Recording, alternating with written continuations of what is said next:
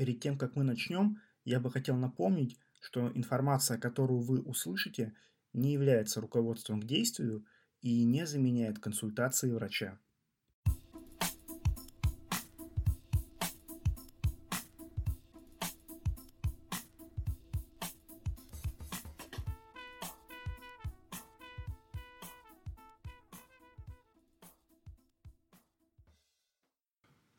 Привет, друзья! С вами Олег Травкин, я врач-психотерапевт. И сегодня мы с вами обсудим такую тему – критерии психического здоровья по версии Всемирной организации здравоохранения. Но я не буду вам сейчас полностью пересказывать определения, которые написаны у них на сайте. Вы можете ознакомиться с ним самостоятельно. А попробую простыми словами объяснить каждый из критериев. Первый критерий – это осознание и чувство постоянства и идентичности своего физического и психического «я». Например, меня зовут Травкин Олег, я врач-психотерапевт, живу в Санкт-Петербурге, сегодня 21 апреля, я записываю аудиоурок. То есть в норме человек помнит свое имя, свой возраст, знает, где сейчас находится и что делает. Второй критерий – это чувство постоянства и идентичности переживаний в однотипных ситуациях.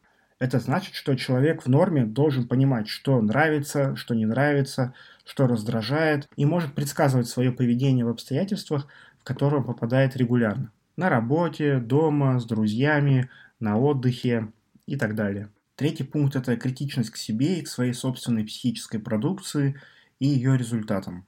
Это значит, что человек понимает, когда ему грустно, когда весело, может выразить эти чувства, понимает, как психика влияет на его жизнь. Иными словами, это способность к самонаблюдению и к саморефлексии. Четвертый критерий – это соответствие психических реакций силе и частоте раздражителя. В этом пункте много нюансов, так как ключевую роль играет, собственно, среда, в которой находится человек.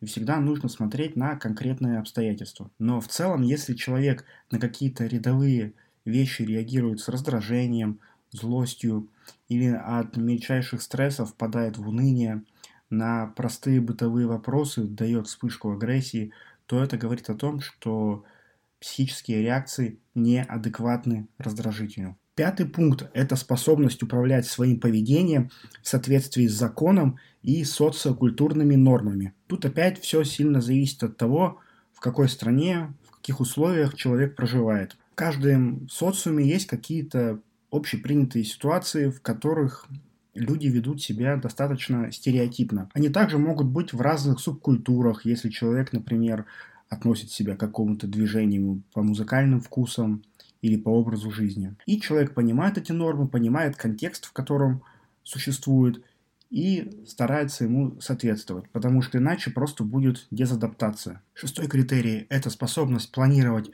собственную жизнедеятельность и наличие воли эти планы реализовывать. И седьмой критерий, очень важный, это способность как раз те самые планы корректировать в зависимости от меняющихся обстоятельств.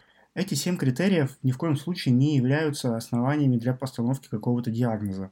То есть, если вам кажется, что по какому-то пункту у вас какие-то проблемы, не надо паниковать, потому что в любом случае диагноз может поставить только врач и только после консультации. И, собственно, сама Всемирная организация здравоохранения нам говорит, что если по каким-то критериям психического здоровья человек, скажем так, не дотягивает, это еще совсем не значит, что человек чем-то болен. На этом все. Надеюсь, эта тема стала вам чуточку понятней. Всего самого лучшего и до скорых встреч.